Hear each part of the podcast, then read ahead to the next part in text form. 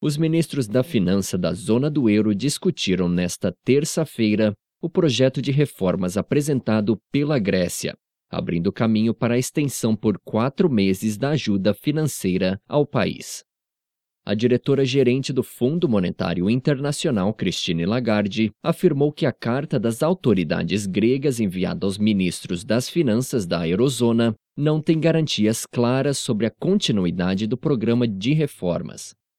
Em uma carta dirigida ao presidente do Eurogrupo, Lagarde afirma, no entanto, que os compromissos gregos são suficientes para continuar o programa de ajuda financeira da comunidade internacional que terminaria no sábado.